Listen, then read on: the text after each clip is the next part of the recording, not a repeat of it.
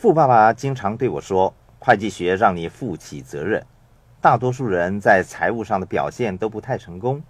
当他们遇到数字的问题的时候，就活在幻想的世界里了，而且说：“我的房子是一项资产，我的投资进展得相当顺利。”事实上，他们并没有为自己定下了财务目标做过些什么，他们没有为自己负起责任，只是个梦想家而已。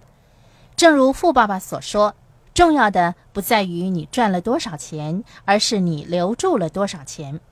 我曾经很多次听到人们这样说：“我没有时间做我的财务报表，我要争取时间多赚一点钱，更多的钱就能解决一切的问题了。”我们曾经听到有些人中了彩票而致富，但是在一年或两年之后就宣告破产，由此证明。更多的钱并不一定能够解决一切问题的。戴安说的对，如果你是因为理财不善而陷入财务困难，那么更多的钱只会令问题进一步的恶化。富爸爸经常说，金钱不会让你变得富有，金钱同时具有让你变富或是变穷的力量。如果你想变得富有，你需要的是一份包含收入、支出、资产和负债等资料的财务报表。经过审查后，找一位像戴安那样善于理财的人协助你，每个月跟他详细的讨论，看看你是怎么样花费金钱的，要负起责任，查核财务报表，这些都是你必须熟悉的会计学知识。说得对，这是学习部分。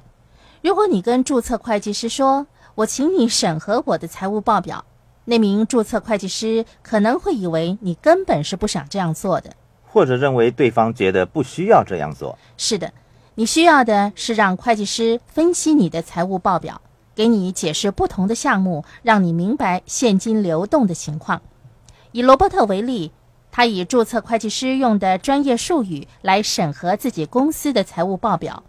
当然，他的目的跟注册会计师是完全不同的。记住，学好财务和金融的词汇，确定你需要的是什么。你身处什么位置，以及认识正确的定义。如果你真的想变得富有，又不想自己做簿记的工作，那么聘请一名簿记员吧，训练自己把花费金钱的情况记录下来，然后找一名像戴安那么样能干的人来协助你。外人对属于别人的金钱通常抱有比较客观的态度。我们都知道，金钱是一种情感的事物，所以你最好找一个不会介意你。如何运用你的钱的人来帮助你？那个人只会对你说：“如果你继续这样做的话，就会破产；如果你那样做的话，就会致富。”所以，你应当实实在在的来看待你的财务问题。